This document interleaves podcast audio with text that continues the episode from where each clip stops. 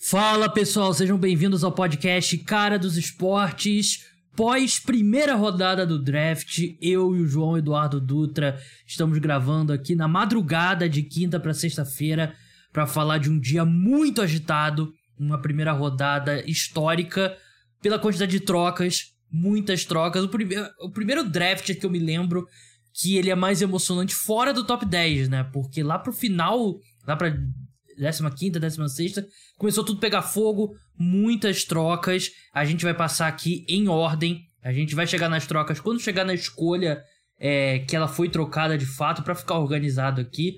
Vamos logo, vamos entrar no draft. Lembrando, o podcast Cara dos Esportes é um oferecimento do programa de apoiadores. Se você curte meu trabalho e quer ajudar a manter o podcast no ar e a ter acesso a conteúdos exclusivos para apoiadores, tem múltiplos podcasts durante a semana que são exclusivos para apoiador, tem newsletter, tem grupo no WhatsApp, planos a partir de 10 reais por mês.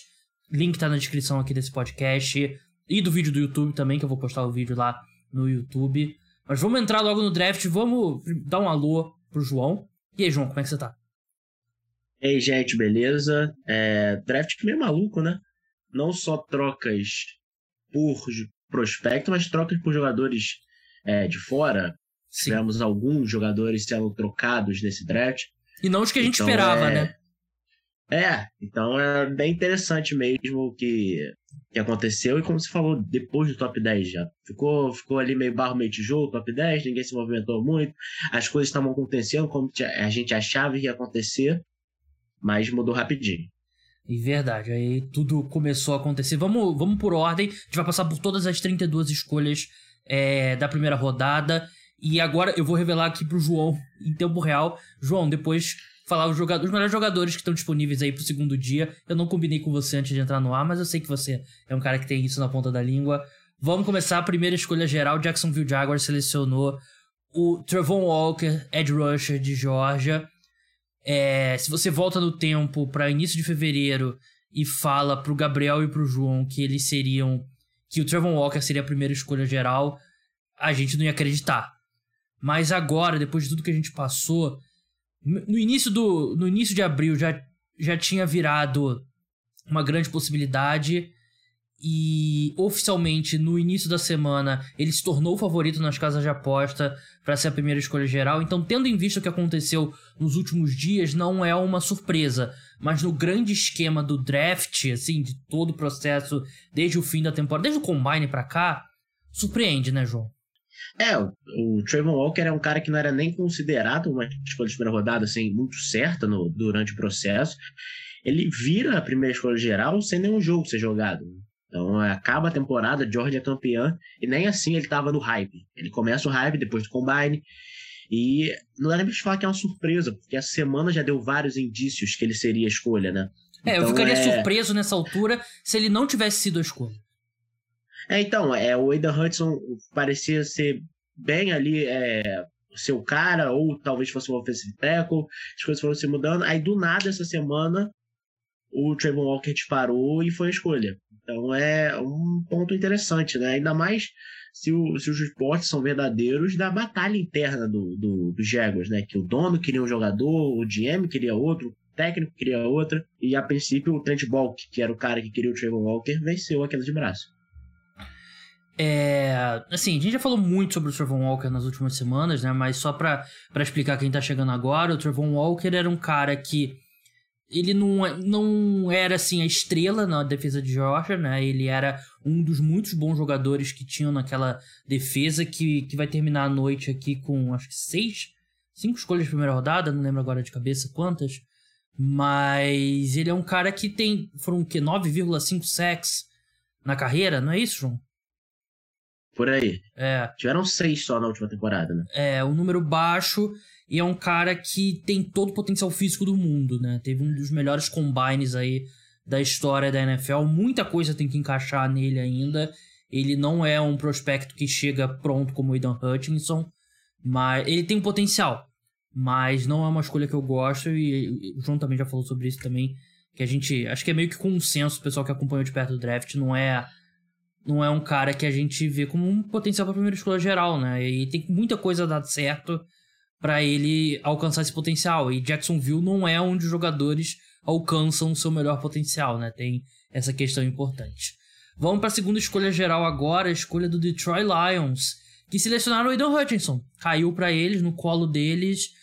É, tenho certeza que eles estão muito felizes por pelos Jaguars terem selecionado o, o Travon Walker. Aidan Hutchinson fica no estado, né? Ele que estudou e jogou em Michigan, no mesmo estado, no mesmo estado que fica Detroit.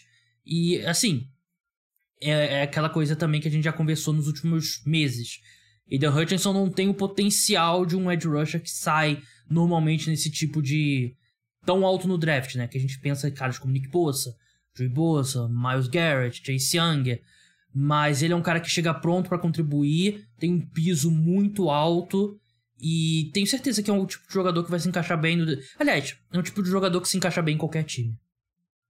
É, e até pelo que a gente vê dele em campo e fora de campo, ele parece ser um, um, um encaixe bem legal com esse novo Detroit Lions, né? Esse Detroit Lions agora que tem. Quem que gosta de fazer piada, do morder joelho, mas ano passado pegou um time que aparentemente não era nada e conseguiu transformar em alguma coisa. Era alguma coisa relevante? Não, foi, mas foi não foi o pior time da temporada. Conseguiu não ter a primeira escolha geral. Então ele é, ele parece ser esse cara e tá lá, já é de Michigan. Então os Lions, eu fiquei até nessa questão, porque os Lions pareciam ter focado mais em outros caras no processo, porque que eles estavam querendo ter uma chance no Aidan Hunt. Então eu fiquei pensando, pô, será que eles trazem o Kevon Thibodeau para dentro de para dentro ali do front office e se apaixonam pelo cara, será que eles vão passar nele se o Aidan Hudson estiver disponível? Passaram. O Aidan Hudson foi a escolha. É, também ganhou um movimento forte no, na, nessa quinta-feira mesmo de Kevon Thibodeau na, na segunda escolha, né? E até a gente fez um mock draft no, no Twitter, né? E eu convidei o Tej Seth, né? Que o cara que eu fiz amizade no Twitter e ele escreve pro PFF, estuda lá em, em Michigan. E ele colocou o Kevon Thibodeau no, no Lions, né? E era uma, era uma escolha que tava ganhando força nessa, nessa quinta-feira, mas não aconteceu. Eu gosto dessa escolha do Aidan Hutchinson pro, pro Detroit Lions. E, é, ele não vai ser Defensive Player of the Year. Provavelmente não vai ser o Pro. Mas ele é um cara que deve ser jogador do Detroit Lions pelos próximos 10, 12 anos e vai jogar em, em ótimo nível. Número 3, Darius Stingley, cornerback da Universidade, de, Universidade Universidade. É tarde, tá, gente? Universidade de LSU. Dá para caracterizar como a primeira grande surpresa, né, João? Porque. É... Oi? Embora eu tenha cravado. É, você cravou no mock, eu cravei no bolão dos apoiadores. Mas assim, a gente tava meio que na Darius Stingley Island, né? Porque parecia que nessa altura a maior parte das pessoas preferiam o Armar Garner. Ganhou-se força essa escolha do Darius Stingley nos últimos dias. Ele já era o favorito nas casas de aposta para ser a escolha número 3. É, era uma disputa aqui entre ele, o Kevon Thibodeau, o primeiro tackle. Mas assim, eu sei que pegou muita gente surpresa pelo que eu vi no Twitter. Mas eu adorei essa escolha. Darius Stingley era o melhor jogador do draft, na minha opinião. Para mim, ele é o cara que tem potencial de daqui a dois, três anos. Três anos? Dois anos talvez seja forte, mas daqui a três anos a gente tá falando do Darius Stingley como o melhor cornerback da NFL. É, e é uma posição é, importante. Cornerback é mais dif... cornerback é mais difícil a transição, né? É, ultimamente todo jogador tem. A transição tem sido mais fácil, acho que em todas as posições da NFL hoje em dia, né? Mas é, cornerback realmente não é fácil. Mas assim, amo essa escolha. Acho que os Texans selecionaram um cara que tem um potencial gigantesco, uma posição muito importante. É, eu, eu cheguei a falar isso quando eu, quando eu cravei lá no bolão, Derek Singley. É, os Texans é um time que estava preparado para tentar alguma coisa nesse draft.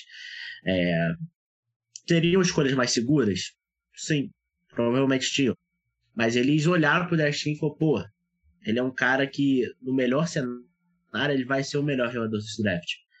Porque se você analisar, se você pegar, vamos pegar um ano só de cada jogador desse, e se você pegar o ano de calor do Derek Stingley, talvez ele fosse o melhor jogador desse draft mesmo.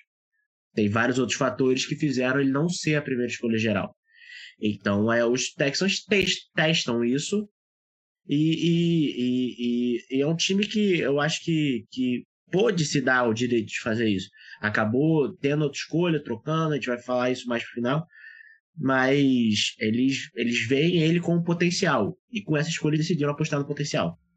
Sim, eu, eu gosto do, muito dessa escolha do, do Houston Texans, porque, assim, toda escolha no draft você tá correndo algum risco, né? Você tá fazendo uma aposta que o jogador vai se tornar um grande jogador, mas eu acho que é uma boa aposta o, o Darius Singler aqui.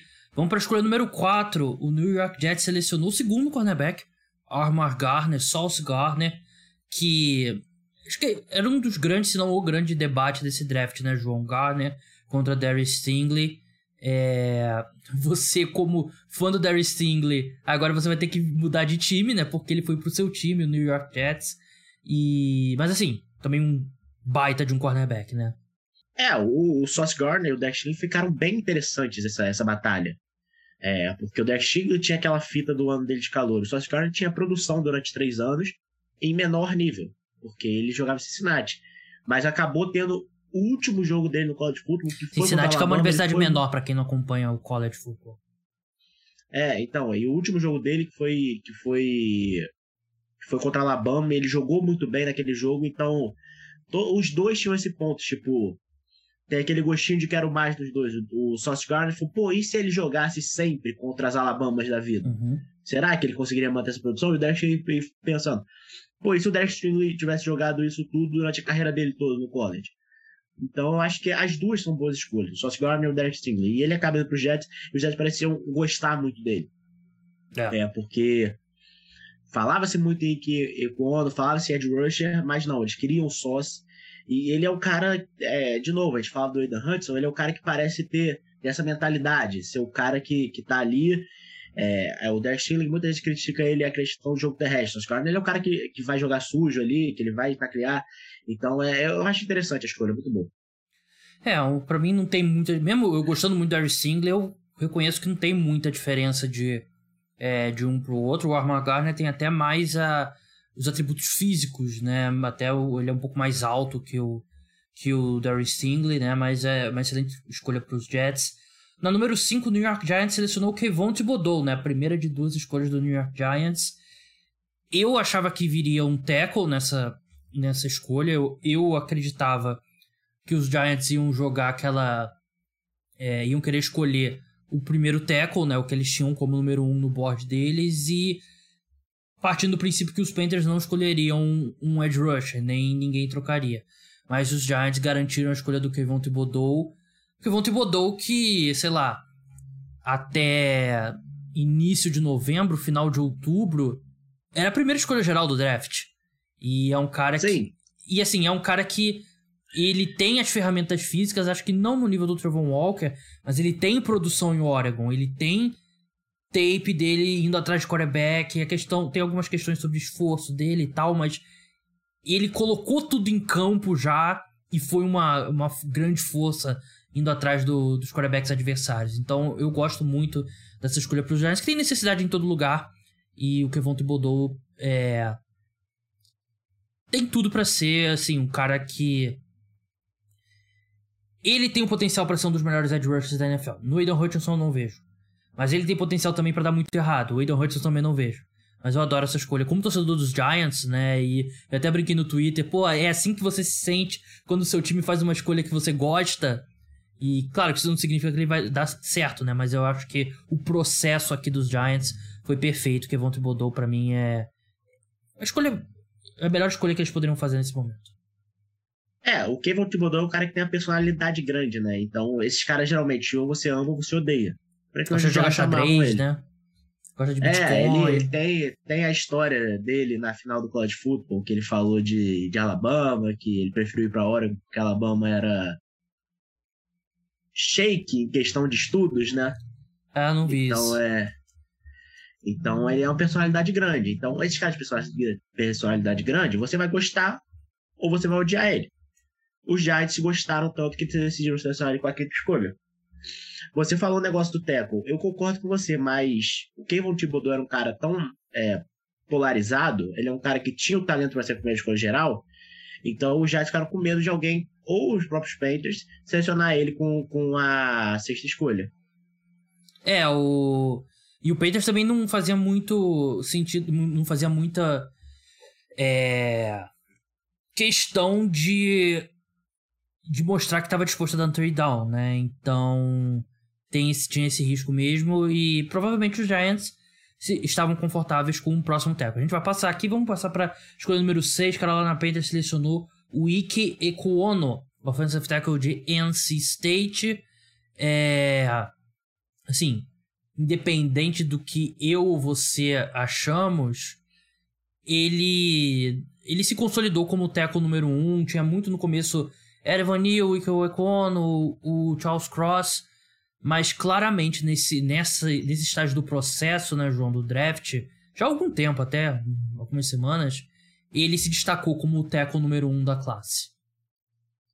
Sim, é, o Ike Kwon, eu acho que por mais que ele, que ele fosse o cara mais conhecido pelo jogo terrestre, eu acho que ele era o tackle ali mais seguro, porque o Evan Neal tinha questão de saúde. É. O Charles Cross tinha muita questão é, de, de personalidade, que ele não era aquele cara que que quando você tem um cara de linha ofensiva, você quer ele para ser meio maluco. Você quer ele, porque é um cara ali que tá. Mau caráter. 24 né? horas. É, você quer o cara para ser mal. É. E tinha muita essa relação com o Charles Cross. E o quando não tem nada disso. Ele é um cara que tava é, limpo de saúde. Ele tem bastante disso, dá para ver na, no, nos lances dele. Então ele acabou, se, ele acabou se destacando. Além de ter um excelente combine. Então isso acabou botando ele acima dos outros uhum. dois. É, ele é um cara que é um trator no jogo terrestre, ele tem muito highlight, né? O que não é muito comum jogador de linha ofensiva, né? Tem muito vídeo dele jogando os caras longe e tal. Ele ainda é cru no. muito cru no bloqueio para passe, como a maioria dos tackles são, menos um que a gente vai falar daqui para frente. Mas é. Assim, ele tem potencial mesmo e os Panthers precisavam muito de jogador de linha ofensiva. É, vamos para número 7, o Evan Neal, offensive tackle de Alabama, foi selecionado pelo New York Giants. É, o encaixe é bom aqui para os Giants pela, pelo fato do Evanil já ter jogado como right tackle, né? Ele tem essa experiência, tem essa capacidade, porque os Giants têm um left tackle, tem o Andrew Thomas, que ele começou mal como calor, mas foi crescendo e o Andrew Thomas é assim, ele já fez o suficiente para mostrar que ele pelos próximos, sei lá, ele é o left tackle dos Giants, né? Claro que ainda tem um caminho para ele se firmar como um dos melhores e ser aquele cara de um mega contrato, mas ele se firmou na posição.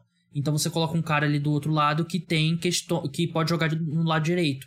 A questão, né, João, a gente até estava conversando hoje à tarde, saíram boatos sobre a sobre de repente a questões físicas do Evan Neal, né? Ele parece que ele não quis é, fazer exame médico, teve algumas questões aí sobre a, a saúde dele, né? A gente rolam esses boatos em dia de draft, né? Acontece, né? Tem time querendo que o jogador caia.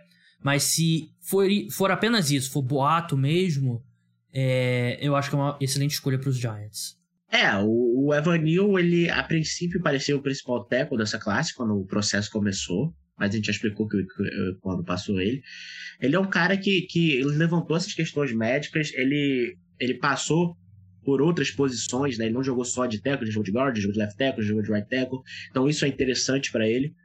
É, eu acho que os Giants saíram talvez com o par preferido deles. Eu acho que se o pelo menos o torcedor dos Giants pudesse desenhar um draft perfeito, eu acho que não fugiria muito de Thibodeau e Evan não. É, vamos passar agora para a escolha é, número 8. Eu ia falar mais alguma coisa do Evan Neal. É, esqueci. Não era importante. Escolha número 8, o Atlanta Falcons selecionou Drake London, wide receiver de USC. O que, você achou dessa escolha, João? Atlanta era um time que tinha muitas necessidades, né? É, muitas. E o wide receiver talvez fosse a maior. Não acho que o Drake London era o melhor jogador disponível naquele momento. Não acho que ele era o melhor wide receiver disponível. Mas Atlanta viu o cara, achou que era uma necessidade e trouxe ele. Então é, é interessante. O Drake London ele, ele, ele é um cara muito grande, ele consegue ganhar as bolas divididas. É, gente acha que tem gente que acha que tem problema para separar, eu acho que não é tão verdade. Sim, ele não, não tem um tiro de 40 jardas, 4-3, nem nada disso. Mas ele, mas ele, mas ele é um cara que consegue separação. Ele tem 4 5. Não, ele não correu, acho que Não, jardas. eu sei, mas assim, se ele corresse, é que ele não quis correr, né? Nem no Pro Day dele é que ele quis correr. Mas assim, é... a grande questão é a velocidade dele, né? Porque tudo bem, velocidade não é tudo, né? A gente já viu um monte de wide receiver correr 4-2, 4-3 e convencer todo mundo que ele merece uma escolha alta e o cara não, não se firma. Mas assim, você tem que ter um mínimo de velocidade. E essa é a questão do Drake London, né? Ele vai ter um mínimo de velocidade para ser um wide receiver 1 de verdade, porque ele, ele projeta como um wide receiver 1, aquele cara ali de, de terceira descida, de, de red zone, de que vai pular e vai tirar a bola da mão do cornerback, que vai ser muito mais forte que todos os cornerbacks. Mas se ele tiver uma velocidade, se ele não tiver uma velocidade mínima, é, isso vai prejudicar muito o teto dele, né? Essa é a questão do jogo dele. Você vendo ele jogar, você acha que ele tem esse requisito mínimo de velocidade? Eu acho que tem, eu acho que ele é um cara grande, ele, ele não é. A gente não vai ver aquela velocidade de, de, de distância, mas ele é explosivo, ele tem passadas largas. Então é, eu acho que ele, de novo, não vai ser aquele cara que vai, vai queimar as defesas. Mas eu acho que para a NFL, para o estilo de jogo dele, eu acho que ele vai conseguir sim é, é, ter é, velocidade suficiente. É, vamos seguir agora, vamos ver a escolha número 9 o Seattle Seahawks selecionou Charles Cross, offensive tackle de, de Mississippi State.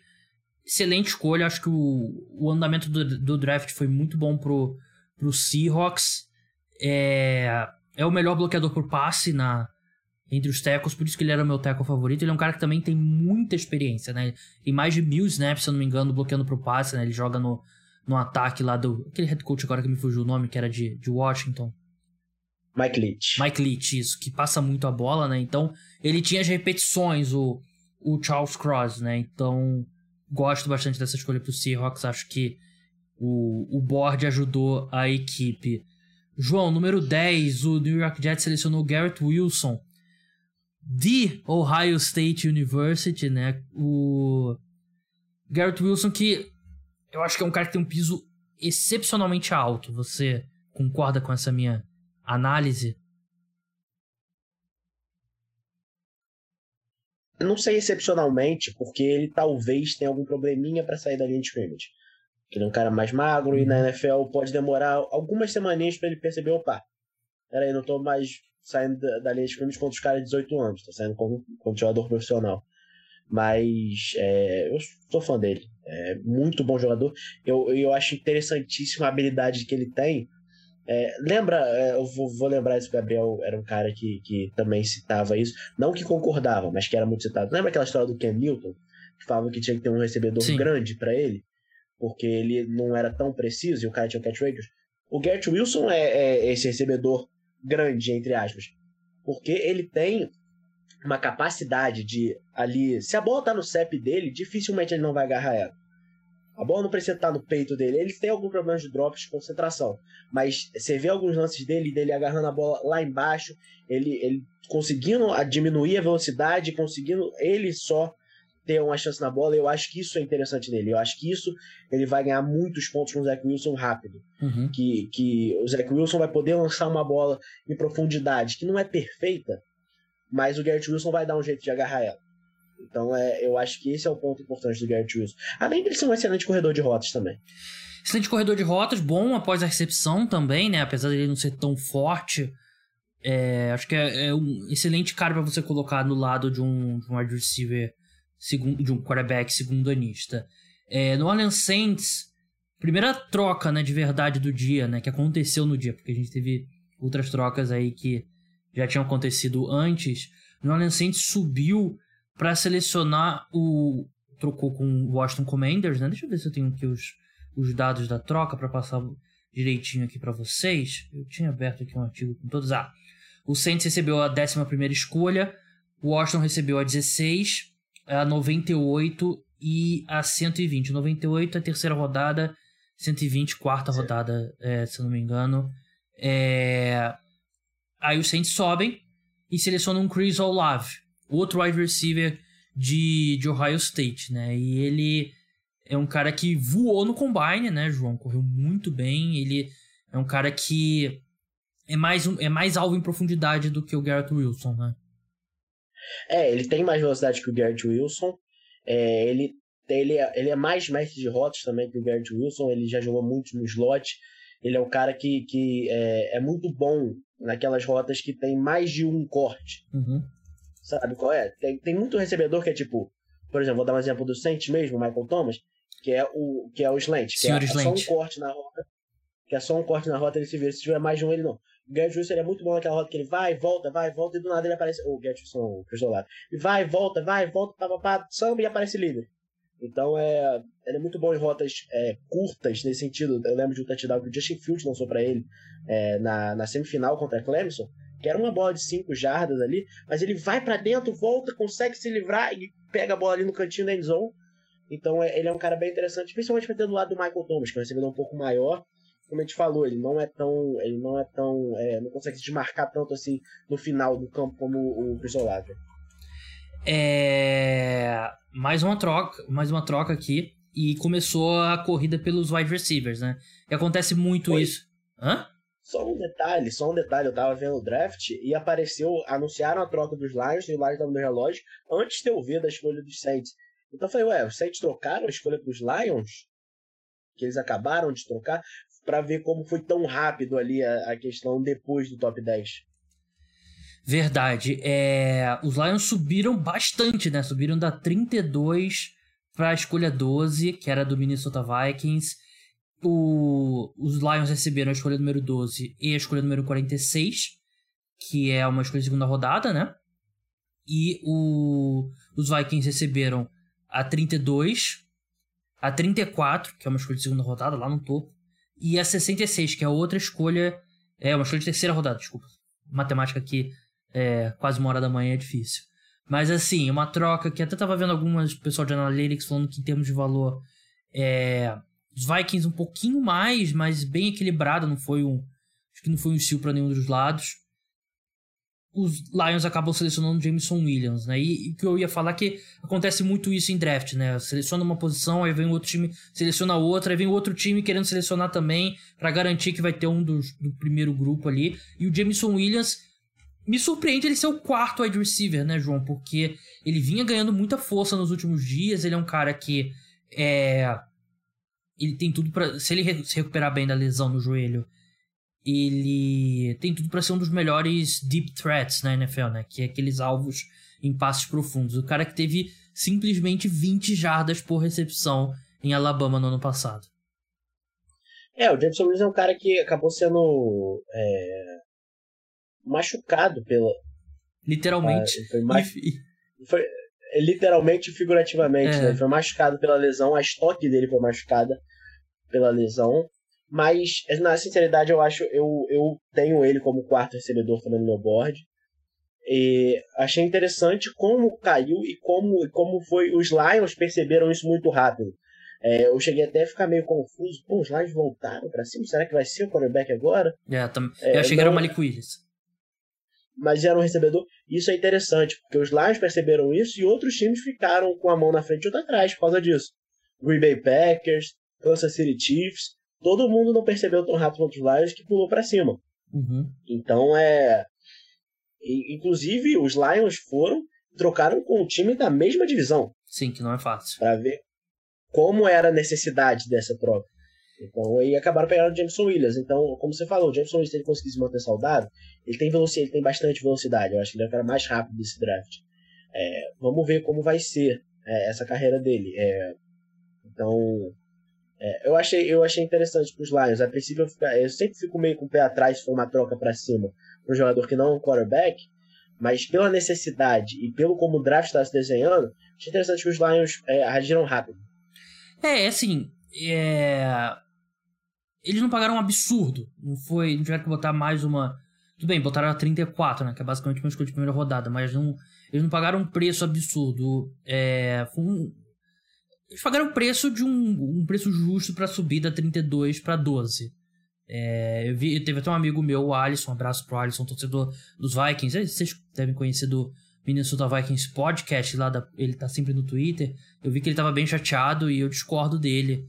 Eu achei que foi um valor assim ok, porque foi a troca. E Jameson Williams é um, um, cara que eu gosto bastante.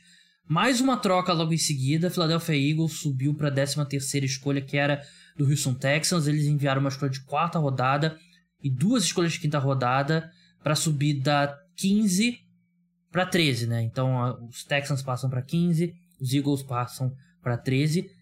Essa, para você subir duas escolhas, aí eu achei que foi um, o precinho que, o, que os Eagles pagaram. Mas claramente, os Eagles fizeram isso ano passado. Eles sabiam que o, os Giants queriam Devonta Smith e eles subiram duas escolhas para ficar na frente dos Giants para selecionar o Devonta Smith. Aqui novamente, eles sabiam que na 14 os Ravens gostavam do Jordan Davis, defensive tackle de Georgia, subiram uma escolha com propósito para selecionar o Jordan Davis na frente do Baltimore Ravens. É, gosto da escolha dos, dos Eagles. A troca eu achei um pouco cara, mas é, gosto da escolha dos Eagles. Fletcher Cox, veterano, chegou a ser dispensado, voltou no contrato de um ano. E assim, o Jordan Davis, ele é um é um esquema de defesa contra o jogo terrestre de um homem só. Porque você vai colocar ele ali no meio da linha defensiva e você não, não tem muito como mover ele. Ele é muito grande e muito forte. Então ele é um cara que. Ele vai ser um defensive tackle que você vai querer ter ele em campo em situação de passe? Provavelmente não. Mas ele tem upside, porque ele tem todo o potencial físico que você pode ter nessa posição. E o piso dele é consideravelmente alto pelo, pelo fato dele. Eu acho que ele muda de patamar a defesa dos Eagles contra o jogo terrestre. Ele faria isso contra qualquer defesa, com qualquer defesa na NFL. É, e lembrando, os Eagles também tem o Javon Hargrave, que foi muito bem na temporada Sim. passada, contra o passe. Então, é, agora o Fletcher Cox já, já tem mais idade, como você falou, chegou a ser dispensado. Então os Eagles têm uma dupla bem interessante agora, o, Jordan Davis, que é um cara mais pro jogo terrestre, e o Javon Hargrave, que é um cara que, que pelo interior da linha vai atrás do, do quarterback. Então eu achei interessante é os Eagles pulando na frente. É, os Eagles eram um time que tinha bastante dinheiro para fazer isso. O que, que é dinheiro no draft? Capital de draft, é.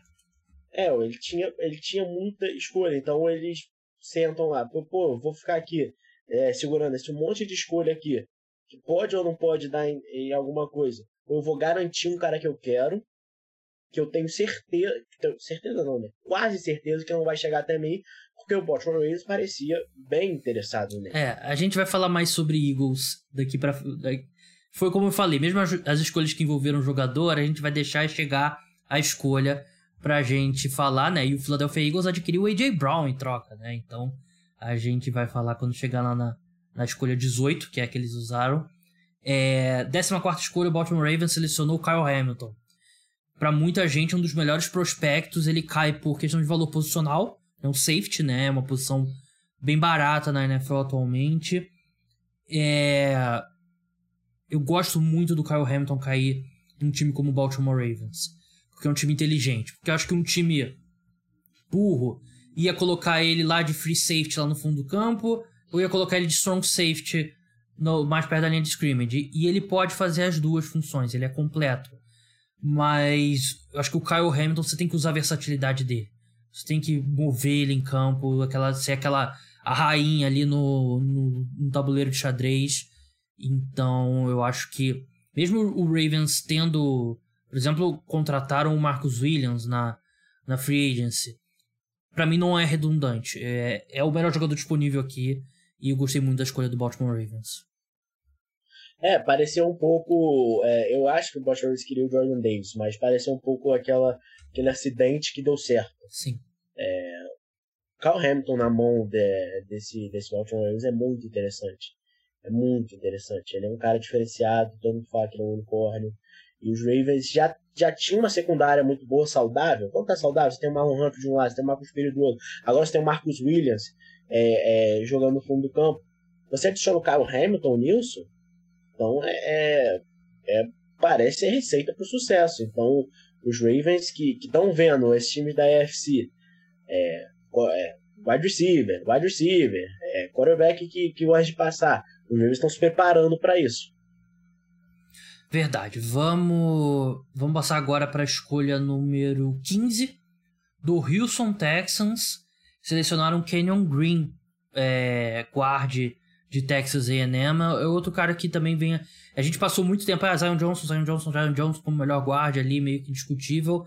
Mas o Kenyon Green, ele ganhou força também e...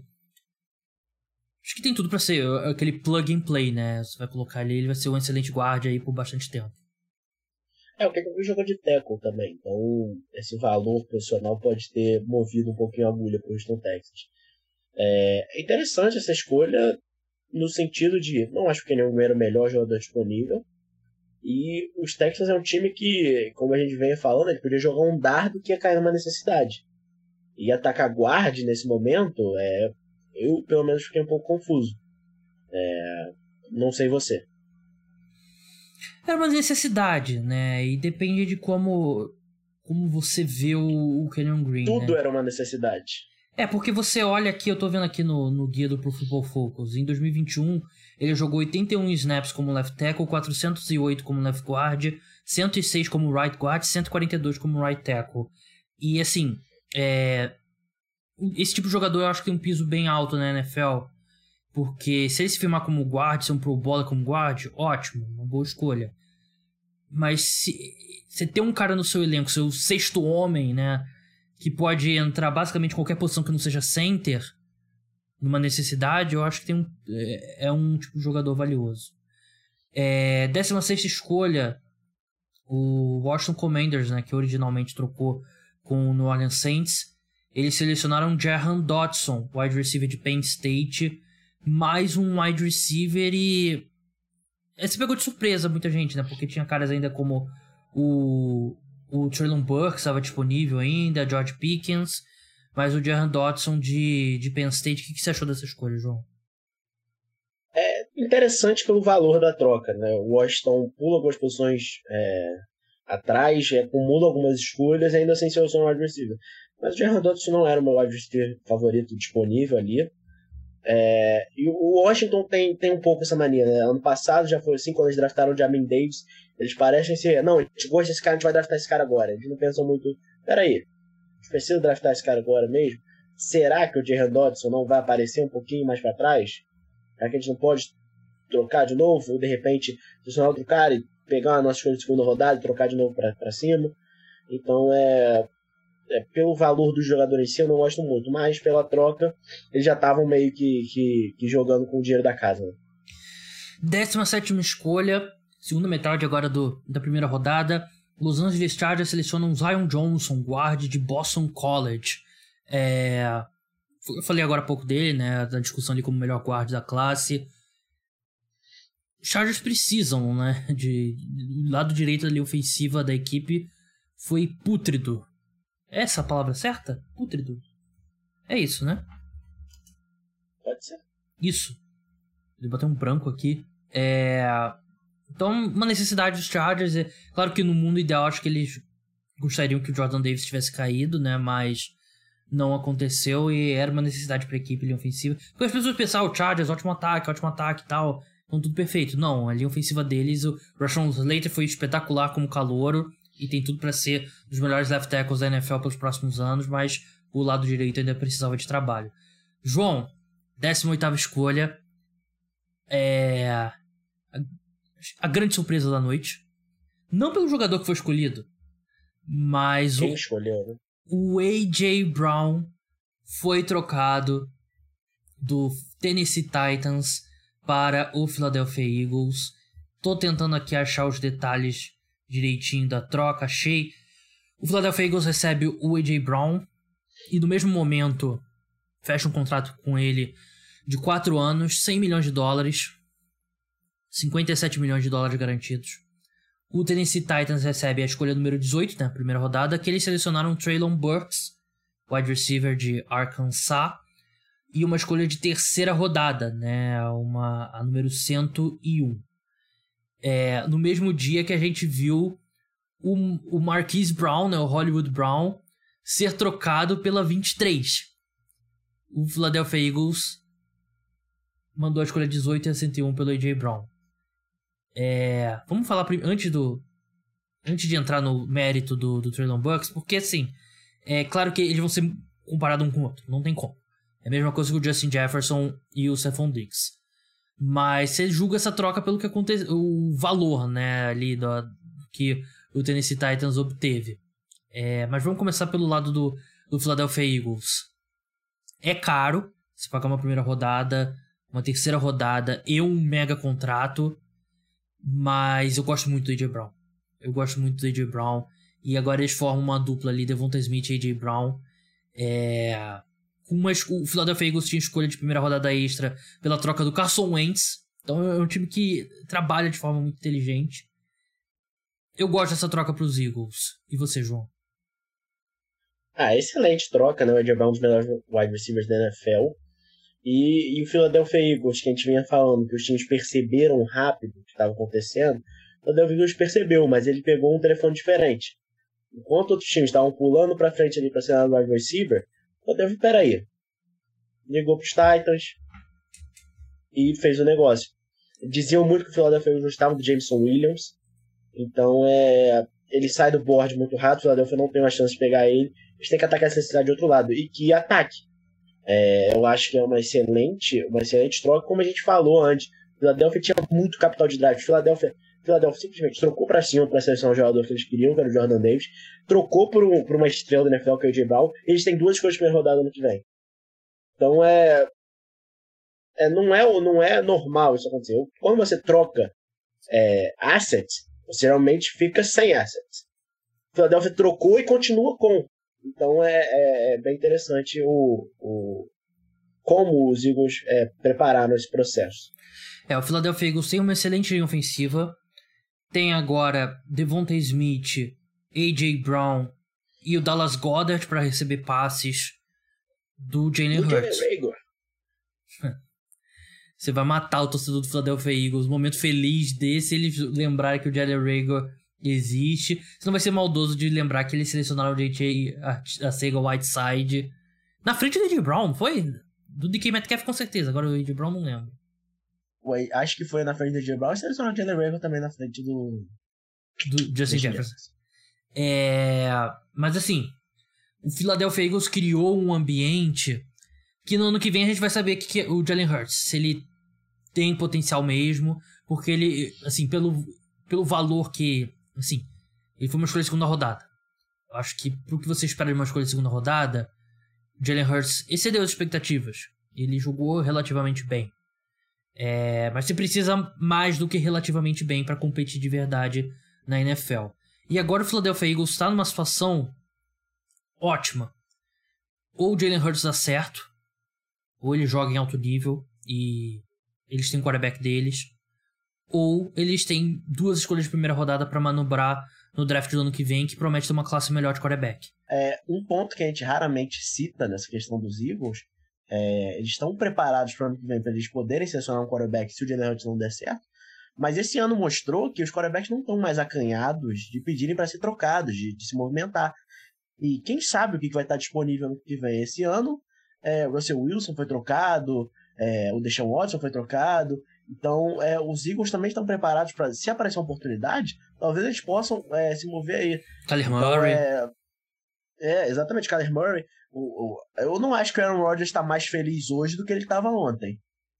Verdade. Então, é. Então, é, os Eagles são um time que está que tá preparado para qualquer hipótese nesse momento, né? Tá dando uma chance real pro Jalen Hurts. É, se ele for o cara, ele vai poder reclamar que ele não teve chance. Mas a gente também, ó, se você não for o cara, a gente estava se preparando para o ano que vem. E o que você achou da escolha do, do Traylon Burks? Porque, assim, ele é um jogador bem particular porque ele tem um corpo de wide receiver 1 tradicional, né? Ele tem a força de wide receiver 1 tradicional, mas ele não era usado como tal em Arkansas, né? Muito passe curto para ele é, gerar jadas após a recepção. O Ed Brown faz um pouco disso também, né? Tem Acho que não são jogadores tão semelhantes assim, mas tem algumas características parecidas. Mas que dá, você consegue ver um cenário que daqui a um ano a gente olha, ah, os Titans e os Eagles se deram bem nessa troca, que nem a gente olha para a troca do Dix com o Justin Jefferson.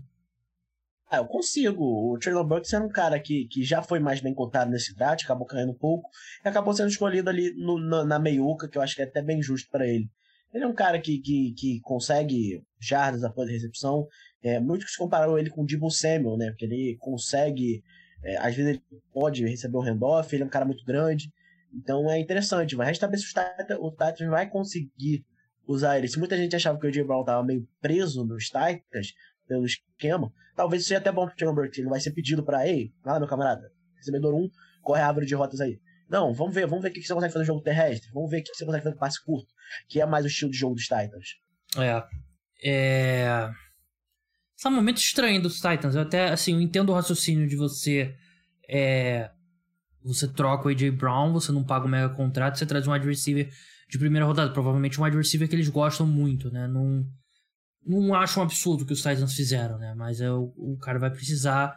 Ele vai ser sempre comparado com o AJ Brown, né? Não tem jeito, né? E é um time que já excedeu muito as expectativas no ano passado, né? Foi a primeira seed, a seed número 1 um da AFC. E é um elenco que tem piorado, né? É um elenco que exemplo, não é tão bom quanto o elenco de 2020, provavelmente, né? E, enfim. É... Mas assim, de novo, não acho que, é uma, que foi uma decisão ruim dos Titans. É, é duro perder um cara como o AJ Brown, claro que a torcida gostava muito, mas o raciocínio aqui é inteligente. É, e claro, parte importante aqui vai ser uma variável grande é o desempenho do Traylon Bucks, não tem jeito, né? Mas na NFL você faz apostas, né? Você corre riscos, né? E o mas é uma aposta inteligente, na minha opinião, que os Titans estão fazendo. Então, nesse momento, eu vejo com bons olhos a troca pro, pros dois lados. É, 19 escolha, no Orleans Saints selecionou o Trevor Penning, offensive tackle. O cara meio que. Eu vejo muitos especialistas que não gostava dele, João. E é um cara que teve um combine absurdo para um tackle, né, do tamanho dele. Qual você tá em qual camp aí com o Trevor Penning? No meio do meio termo, né? Eu acho que ele era um cara que subiu muito por causa do combine, jogou um nível de competição menor. Então, é, não sei se é o, era o meu tackle preferido para ser escolhido na, na primeira rodada, mas os Saints pareciam estar tá bem fechados nessas duas escolhas, né? Uhum. Não só na posição, como nos jogadores. Se a gente for pegar e fizer uma análise estatística, qual foram os dois jogadores mais escolhidos para os Saints, talvez fosse o Olave e Penny. Uhum. Que, então, é, os Saints pareciam estar decididos. É, ele é um cara que fisicamente eu acho que ele é, é diferenciado. Vamos ver se os Saints conseguem. Vai vir para substituir um, se não o, um dos melhores left tackles da NFL, que é o Armstead. Verdade. Então é, é, Vamos ver. Será que ele vai jogar vai jogar na direita e vão puxar o Ramchek pra esquerda?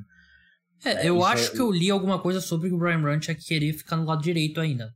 Não querer mudar de posição, né? Mas com certeza vai ser uma coisa que vai ser muito perguntada pro, pro staff do Saints, né? Até porque tem um head coach novo agora, né? Então é, vai ser uma narrativa bem grande. Vigésima escolha, primeiro quarterback, João.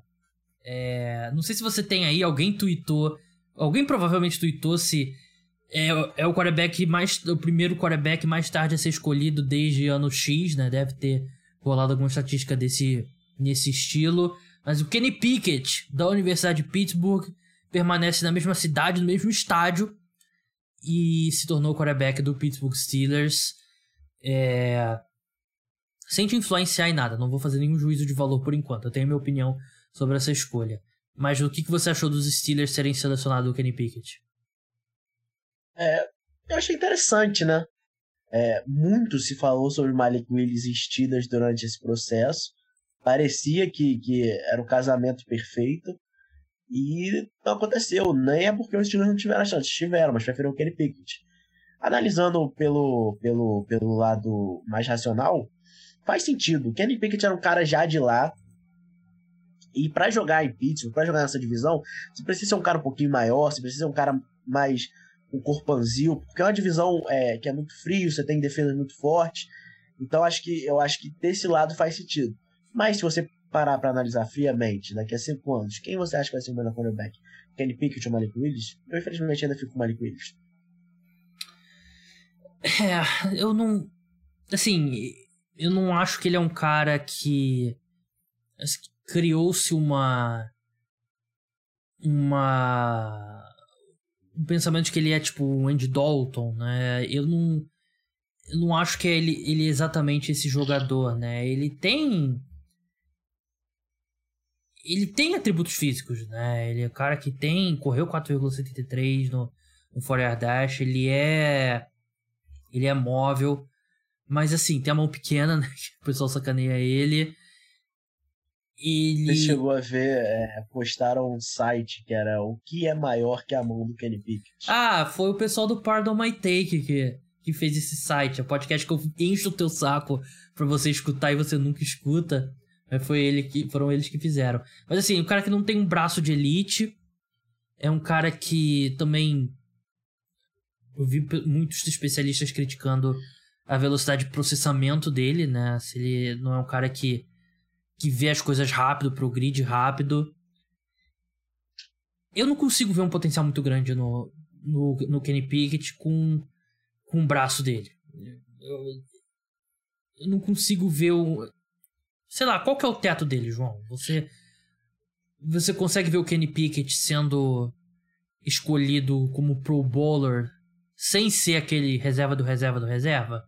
Eu, para mim é muito difícil enxergar esse tipo de, de potencial no Kenny Pickett. E assim, agora os Steelers estão com o Mitch Trubisky e o Kenny Pickett que no, sei lá, melhor cenário possível para ele. Claro que pessoal, qualquer pessoa que tem um cérebro que tá escutando esse podcast, tá escutando eu falar isso agora, sabe que a avaliação de jogador é muito complicado, né? Eu posso queimar a língua aqui, já queimei a língua com muitos jogadores, já acertei com muitos jogadores também.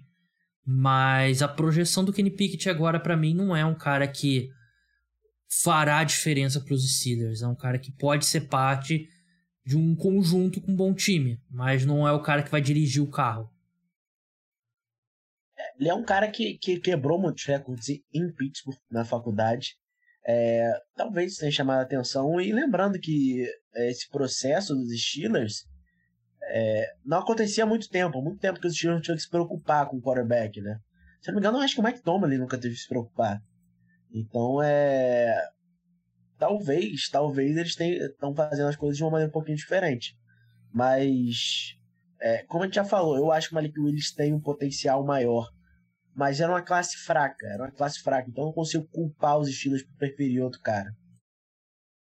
É, também tem isso, né? E o que saiu de notícia é que não tinha consenso nenhum do ranking dos quarterbacks, né? Cada time, time tinha Malik Willis, outro tinha o Kenny Pickett, outro tinha o Sam Howard, outro tinha o Matt Corral, outro tinha o Desmond Ryder, então é...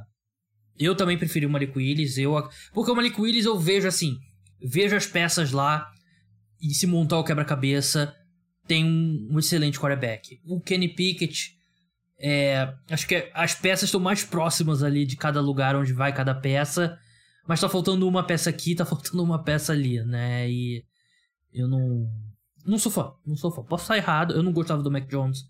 Ano passado ele foi o melhor quarterback calouro por uma boa margem, mas não gosto muito do Kenny Pickett, não. É, Kansas City Chiefs subiu e trocou com o New England Patriots. Patriots trocar, né, poucas certezas na vida, né? Mas o Patriots trocar para baixo é uma delas.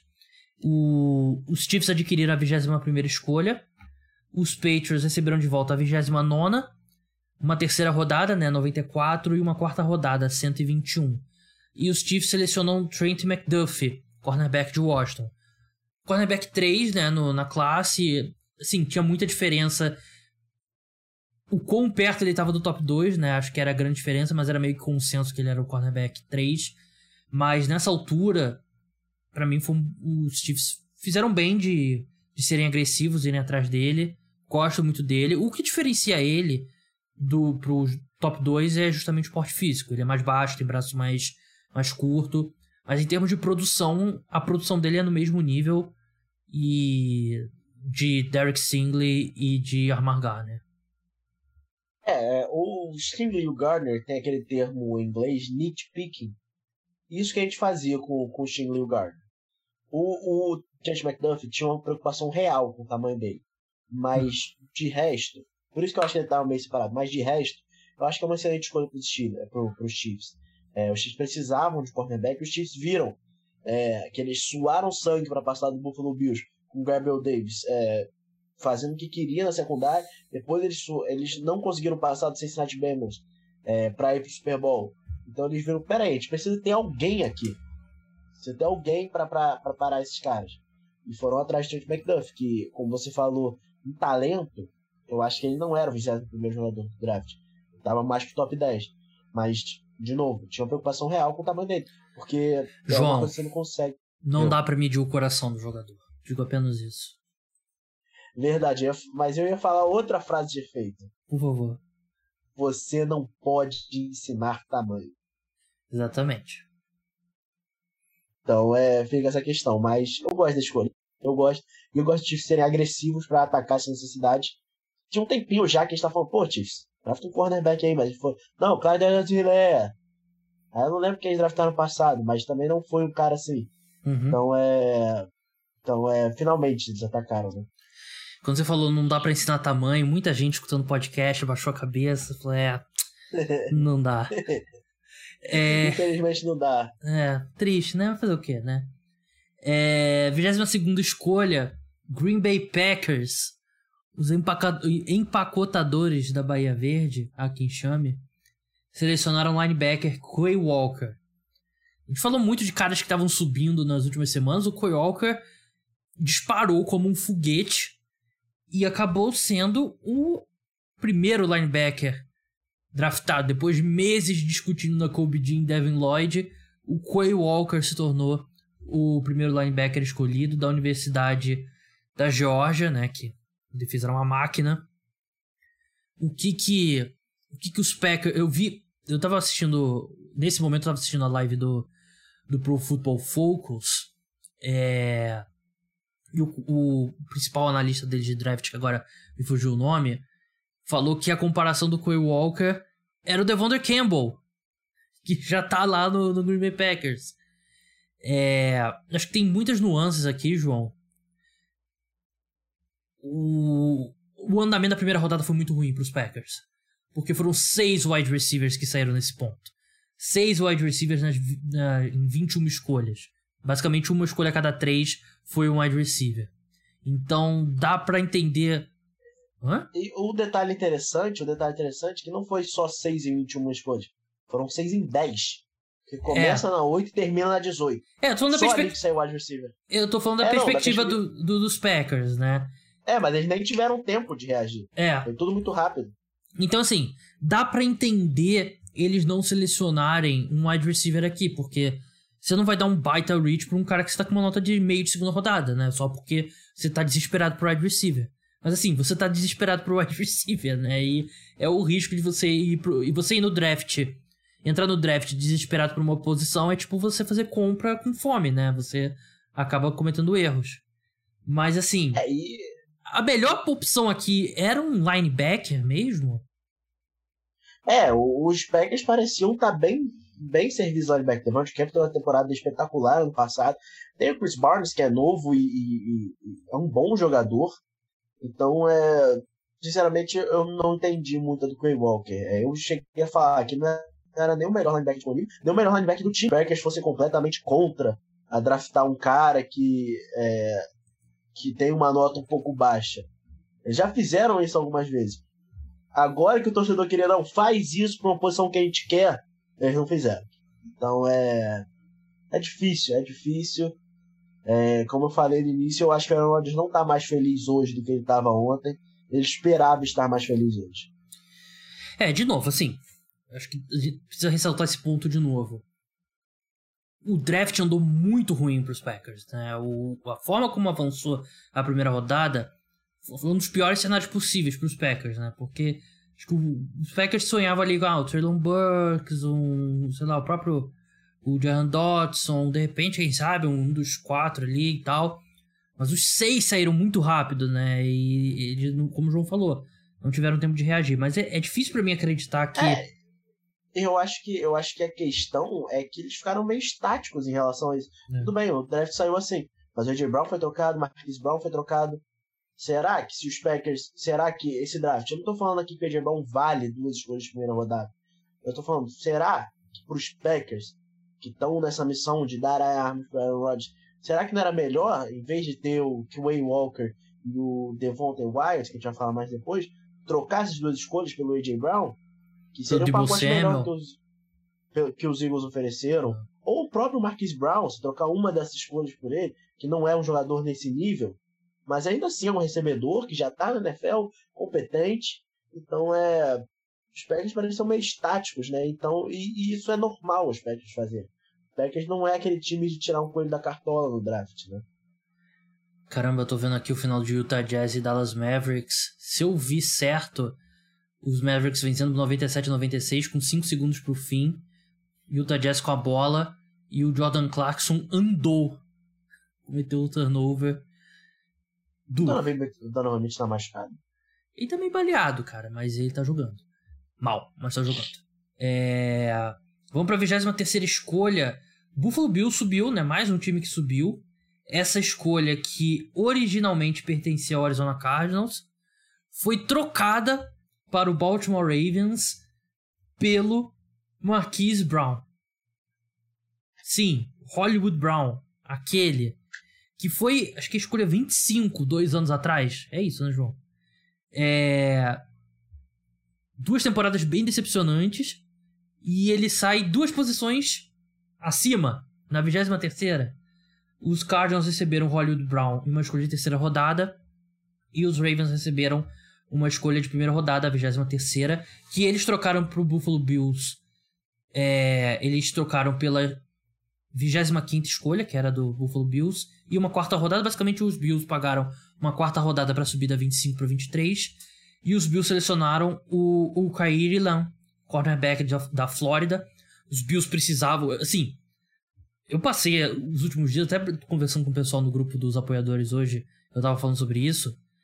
O Buffalo Bills não ia selecionar o running back, eles podiam permanecer na 25, podiam fazer o que quiser. O Buffalo Bills é um time inteligente. Time inteligente não seleciona o running back na primeira rodada, então esquece isso.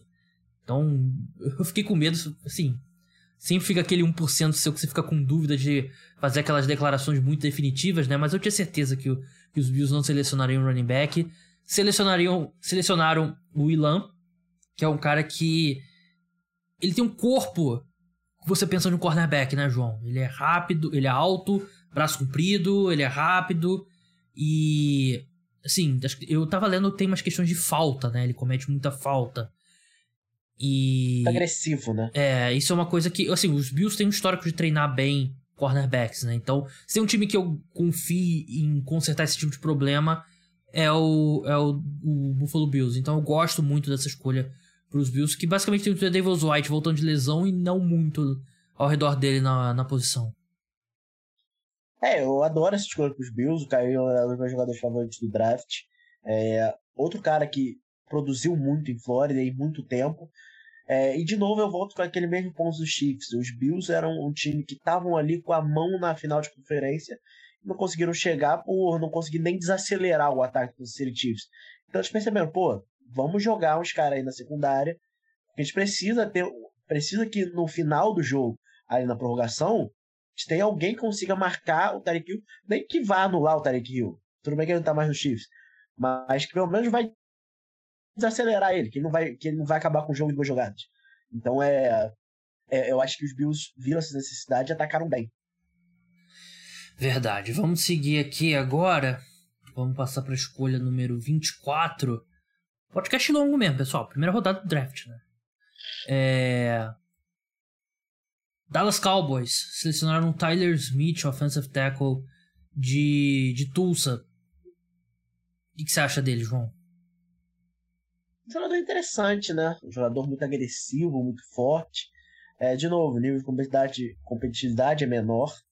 É, tem alguns probleminhas técnicos com movimento de pés, etc. Mas é, os Bills, os, os Bills, os Cowboys perderam bastante na linha ofensiva, né? Principalmente com a saída do Leo Collins. Uhum. Então eles precisavam atacar essa necessidade. Então o Smith é um cara que, que pode jogar de guard, pode jogar de tackle. É, então acho, acho, acho interessante para os Cowboys. Vamos seguir agora para Gosto também, né? Eu acho que a ausência do Leo Collins, né? Com a saída dele. Ter um cara ali para você colocar. Um cara que tem, parece as ferramentas, né? Pra ser um bom tackle. Na escolha número 25, Baltimore Ravens, que ficou na dele, trocou lá, trabalhou e não, não forçou muito é, a situação. Sai com o Kyle Hamilton e o Tyler Linderbaum, center de Iowa, que um dos melhores prospectos do draft, né? Ele tinha muita questão se ele conseguiria lidar com questão de força, de tamanho dele, né? Que acho que contribuíram além do do valor posicional de center não ser tão alto, mas eu não, eu não tenho muita preocupação não, João. Para mim ele é um cara que vai ser o top 5 na posição pelos próximos 12, 15 anos. 15 anos talvez exagero. Uns 12 anos. E um time que coloca muitos jogadores de ofensiva em movimento, né? Muito cara ali fazendo aqueles correndo para um lado, o Lamar correndo para outro e como é que é? Center vai, sai ali, o guard sai pull, né? Que eles falam é, em inglês. Eu tava procurando, tentando pensar um termo em, em, português, mas eu acho que é um bom encaixe aqui. Eu acho que ele cai numa boa situação, tá, Lindebaum? É, eu acho que é o interessante pensar que se no mundo que a gente nunca avaliasse valor posicional, Kyle Hamilton e Tyler Linderbaum tinham um grande chance de ser os dois melhores jogadores do draft. Difícil achar um center melhor que Tyler Linderbaum e um safety melhor que Kyle Hamilton. E, o, e, os, e os Ravens conseguem os dois jogadores. É, eu acho uma excelente escolha, eu acho que ele melhora instantaneamente o miolo dessa linha do, dos, dos Ravens, e um esquema que, que vai mascarar um pouco as deficiências dele, como mascarou a deficiência de outros jogadores do esquema. Então, muito Orlando Brown, que muita gente falava que ele não tinha atleticismo suficiente para jogar na NFL, foi jogar nos Ravens e virou um dos, um dos melhores right tackles da NFL. Então é. Eu acho excelente essa escolha. Aparentemente, quem não gostou foi o Lamar Jackson, né? É, é tô dizendo que foi o timing, né? Que ele tava meio puto ainda com a com a escolha, a com a troca do, do Hollywood Brown, né? Mas é, eu acho que é difícil, né? O jogador, um quarterback com, reclamar de um, de um jogador de linha ofensiva tão bem avaliado, né? Como o Tyler Linderbaum. Amanhã, amanhã os Ravens vão postar um vídeo de uma vídeo de um FaceTime do Lamar Jackson Tyler Linderbaum. Ah, isso com certeza. É, vamos seguir aqui. Escolha número 26. O seu New York Jets, João, trocou, voltou para a primeira rodada. Deixa eu ver aqui o que, que eles. Sabe de cabeça o que, que eles pagaram? 35 e 69. Nice. E receberam de volta. Ó, receberam de volta uma escolha de quarta rodada. Se eu não me engano. Selecionaram Jermaine Johnson, Edge Rusher de Florida State, tem a minha idade, brincadeira. Não tem nenhum jogador tão velho. Só o Brandon Whedon. É um pouco mais velho, tem 23 anos. Eu, eu não achava, nunca achei que ele fosse um prospecto ruim. Mas a minha questão era, o pessoal tava botando ele na, no top 10. Aí top 10 eu achava meio loucura, porque pela idade dele ele não tem um teto muito grande, mas na 26, para mim foi uma boa escolha dos Jets. É, e, e há detalhes que os Jets estavam considerando ele fortemente na 4. A 10, eu acredito que Ah, mas isso aí sempre conversa, né? Ah, a gente tava considerando ele no. O Jermaine Johnson era o favorito para ser a quarta escolha no, no site de apostas. Não sei qual site de apostas que você viu. Eu não vi isso, não. Olha, não sei se era o favorito ou o segundo. Tava entre ele e Kekon. Hum. É, acabou sendo sócio. Mas é, os Jets gostavam dele. É, os, os Jets treinaram ele no Super Bowl. Foi ele. É, eles não amavam o Kevin Thibodeau, claramente. É, você conseguiu só, se você conseguiu o Garrett Wilson, depois você ainda conseguiu o Jermaine Johnson, é um draft excelente para o New York Jets. Vamos para 27 agora, o Jacksonville Jaguars trocou com o Tampa Bay Buccaneers. Deixa eu ver se eu encontro aqui os... Eu tô com um artigo da NFL.com que tem com, supostamente todas as trocas, mas eu acho que não tá completo. Aqui, achei. O Jacksonville Jaguars recebeu a escolha 27, os Bucks receberam a 33, a 106, que é uma quarta rodada, e, e a 180, uma sexta rodada. Basicamente, uma quarta e uma sexta rodada para descer da 27 para 33, então, ok. Os Packers selecionam Devin Lloyd, que era meu linebacker favorito dessa classe, um bom linebacker contra o passe, não tem mais Miles Jack na, na equipe, né? É... Eles pagaram bastante dinheiro no linebacker dos Jaguars. O que torna. Dos Falcons, é, desculpa. O que torna. Enfim, como num vácuo eu gosto muito dessa escolha. Vamos. vamos a gente tem criticado muito o Jacksonville Jaguars, mas é, assim, eu... eles selecionaram um, um, ótimo jogador, que é o Devin Lloyd. E eu vou fazer um pedido aqui, não só para você e para a mídia geral, de parar de, de pedir é, raciocínio nas, nos movimentos dos Jaguars. Uhum. É, pedir uma linha de raciocínio contínuo nos movimentos é pedir demais. Então é analisar o movimento que pode ser bom, analisar como bom, eu acho que eu acho que é um prêmio para esse Jacksonville Jaguars. É nota em curva para os Jaguars, né, pelo que eles fazem. Ó, é. eles selecionaram um jogador que é que não foi um absurdo o preço que eles pagaram, hein? Pô, boa Jaguars, isso aí, melhorando. É... Os Jaguars não erraram. É, mas assim, os torcedores dos Jaguars não ficarem irritados, eu, eu gosto de Devin Lloyd Acho que ele encaixa bem, é um linebacker que projeta como bom, bom na cobertura contra o passe, né? Então, isso é valioso num linebacker. É... Posso, já que você falou bem, eu posso só dar uma afinetada? Claro. Eles gostam do Devin Lloyd, tanto é que eles subiram para subiram para draftar ele, correto? Correto. Tudo bem que o Trayvon Walker você drafta ele pelo potencial dele físico. Sim. Correto? Correto. Mas o grande que do Trayvon Walker não era que ele também podia jogar de linebacker? Acho que era mais ele podia jogar. Na, podia, sim, da posição da linha defensiva, ele também pode ter uns snaps na cobertura, não é mais ou menos isso? Sim. Não é. Assim. Então é. Se você seleciona o Trayvon Walker, um Edge Rush na primeira rodada, por mais que ele faça isso bem, cada snap que ele tá fazendo isso é um desperdício. É, mas os, os Cowboys ainda, eu acredito que ainda pensam no Micah Parsons como linebacker. É, eu, eu postei um, um, Não pra sair, a gente tá aqui já quase duas horas da manhã. É, eu postei um, um, um, gráfico de aproveitamento do Micah Parsons, né? De pressões geradas por snap. E você olha o gráfico você não vê o Micah Parsons. Quando você olha com atenção, ele tá muito lá no topo, lá no lado direito. O Micah Parsons tem que ser edge rush. Claro que ele, ele vai atrás do quarterback um número menor de snaps, né? Por isso que o aproveitamento dele é tão alto. Mas você tem que colocar o Micah Parsons de edge rusher. Tem que... É, pelo menos colocar ele mais tempo como edge rusher, porque ele é muito especial indo atrás do quarterback para você usar ele de linebacker tradicional. 28, João. Green Bay Packers, de novo. De volta, é agora. Devontae Wyatt, defensive tackle é, de Georgia. Não teve mais nenhum. É. Ele. O, o site da NFL tá traduzindo. É, é, tá botando de abreviação de safety, SAF. Eu já tava pensando que o Bengals e os Vikings eles privatizaram, né? Venderam um time de novo aqui, a SAF. É o John Texton, é, tá vendo aí. O John Texton comprou aí o Bengals e o Vikings, que me pegou de, de surpresa. Mas, assim, enfim, vamos voltar pros Packers. Pergunta que eu te faço, João, é a seguinte. Eu gosto de Devontae White. Eu acho ele um bom jogador. É a necessidade dos Packers? Não é a necessidade dos Packers. Quem que você acha que eles poderiam ter escolhido aqui de wide receiver? É, teria algum nome aqui que na 28ª escolha você acha que não seria um reach gigantesco e que os Packers erraram de não selecionar?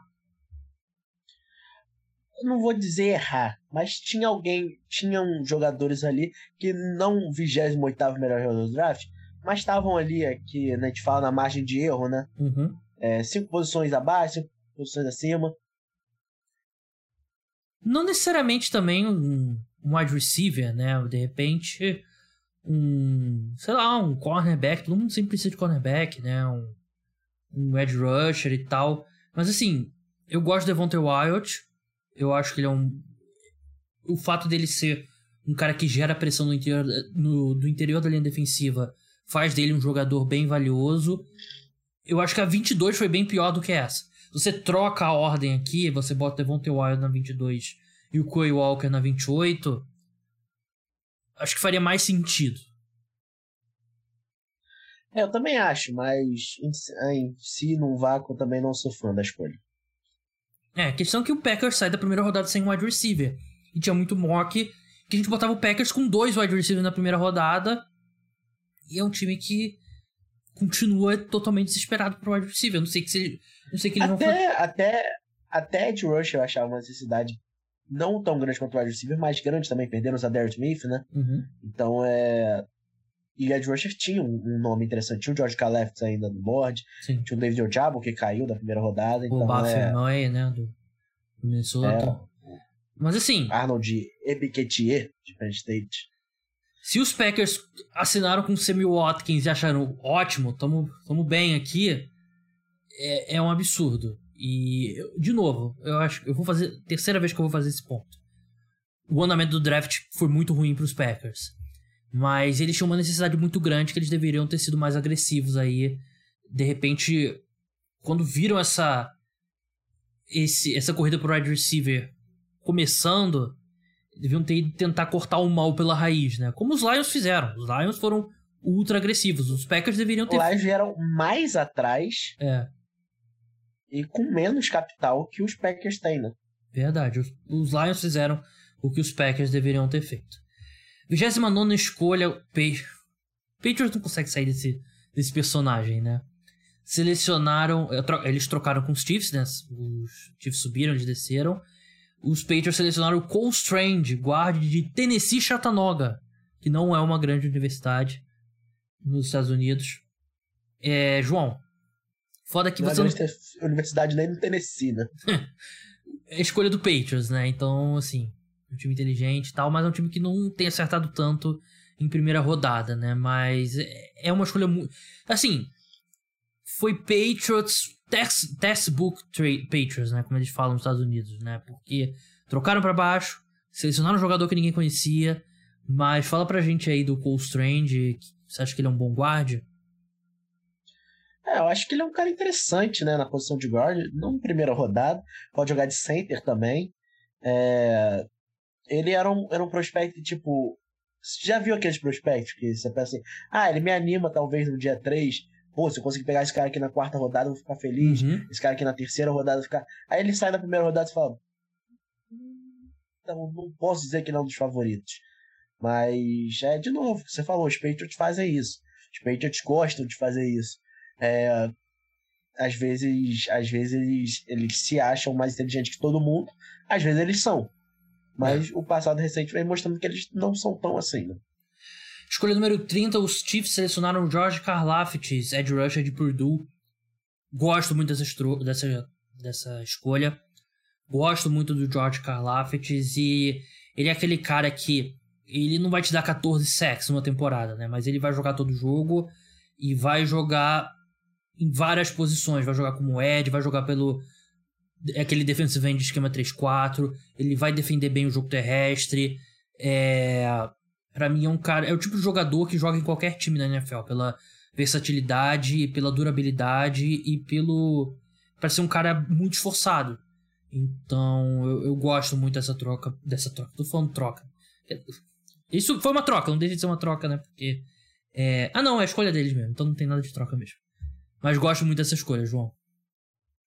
É, e isso é só um detalhe pra gente ver como é um time que talvez não na situação dos Packers, do wide receiver, mas também poderia estar buscando é, a posição, não conseguiu draftar, ainda assim a gente sai muito mais positivo com o draft dos Chiefs do que com o draft dos Packers.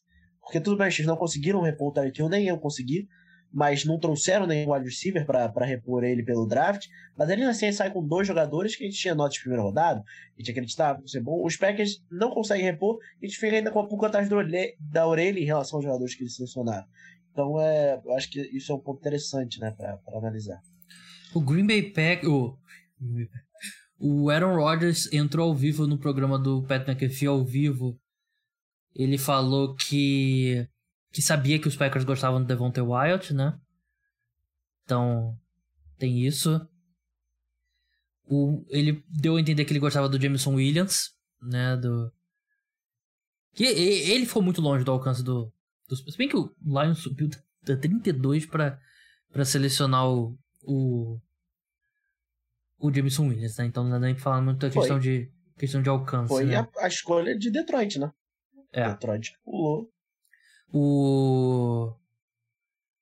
O Aaron Rodgers falou: ah, tem alguns wide receivers veteranos aí, por aí que eu acho que podem ser algumas possibilidades. Eu sinto que a gente estava na conversa, mas eu não acho que São Francisco queira trocar o Debo Samuel pra gente. É... Odell, de repente, né? Quando eu tomei minha decisão, eu achava que o Devante Adams. Vão tossindo aí. Vou deixar a tosse aí do, do João. É. Gasguei. Quando eu tomei a minha decisão, eu achei que o Devante Adams voltaria. Mas eu tenho muito amor por ele e só desejo o melhor. Então, olha aí. Uh... Isso era um ponto que chegaram a falar que Contrário, era né? Falaram que o, ele assinou. Falaram que ele sabia. É. É, vamos então ver. é. Assim, a gente sabe que o, que o Aaron Rodgers não tem muito comprometimento com a verdade também, né? Então. Se sabe. Duas escolhas aqui pra gente encerrar, pessoal. Dexon Hill, safety de Michigan pro Cincinnati Bengals. É um cara que é um daqueles safeties híbridos, né? Que podem jogar como slot corner ou, ou free safety. Gosto pro Cincinnati Bengals, precisava de gente na secundária. E sim, eu falo isso, mas todo time precisa de gente na secundária. Não tem nenhum time que você possa falar, pô, tão bem de cornerback, não precisa mais de ninguém. Cornerback você tem três, você precisa de quatro, tem quatro, precisa de cinco. É, gosto muito dessa, dessa escolha pro Cincinnati Bengals.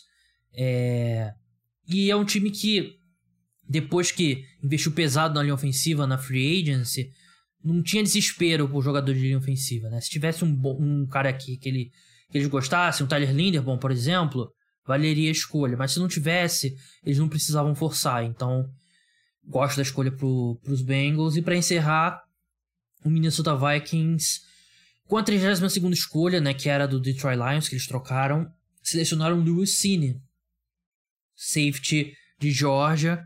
É, você gosta dele, João? Gosta da escolha dos Vikings? Eu gosto. É, eu acho eu acho o Lucino um cara muito interessante, um cara muito físico. Aquele safety que vai vir, que vem lá de trás e bate com propósito. Então acho que ele é bem interessante ali como um futuro substituto do Harrison Smith. Né? Verdade. Bem, é isso, pessoal. Podcast pós primeira rodada. Não deixe de seguir o João no arroba Duca JE. É, não deixe de se tornar apoiador se você curte meu trabalho. Link tá na descrição. Eu falei no começo que ia ter vídeo, mas teve alguns probleminhas no vídeo durante a gravação, então não vai ter vídeo no YouTube. Vai ser só aqui mesmo para você escutar. É, João, muito obrigado pela sua participação. Vai lá dormir que você merece. E, ah! Esqueci. Melhores jogadores ainda disponíveis, João. Quem que você destacaria? Ah, tem alguns nomes. Tem o Jalen Petrie, safety de Baylor, que era um cara que eu achei que podia subir nesse draft. Ainda tem o David Ojabo, né, que é um cara muito interessante, que se machucou. Então vamos ver quem vai, quem vai tomar essa decisão, né? É, alguns Willis. É. é, nem sem falar dos quarterbacks, né? Sobraram quase todos, menos o Kenny Pickett. Tem Matt Corral, o Malik Willis, o Sam Howell, o Desmond Reader. É, é, alguns nomes de wide receiver também, acho que é interessante. Christian Watson, wide receiver de North Dakota State. É, o George Pickens também não foi selecionado. Sky Moore não foi selecionado. Então, é, tem alguns nomes interessantes. Não saiu nenhum Tyrande no dia 1, não saiu nenhum running back no dia 1. Então, é. Tem. É, como vai ter vídeo, eu vou falar. O Gabriel fez o famoso graças a Deus. então, aqui. É, tem alguns nomes interessantes. Vai, vai, vai ser legal. Vai ser legal a segunda rodada. João, brigadão aí. Até a próxima. Valeu, gente. Obrigado. Então é isso, pessoal. O podcast Cara dos Esportes volta no domingo. Um resumão aí de tudo que aconteceu nos três dias do draft. É, até lá. Tchau.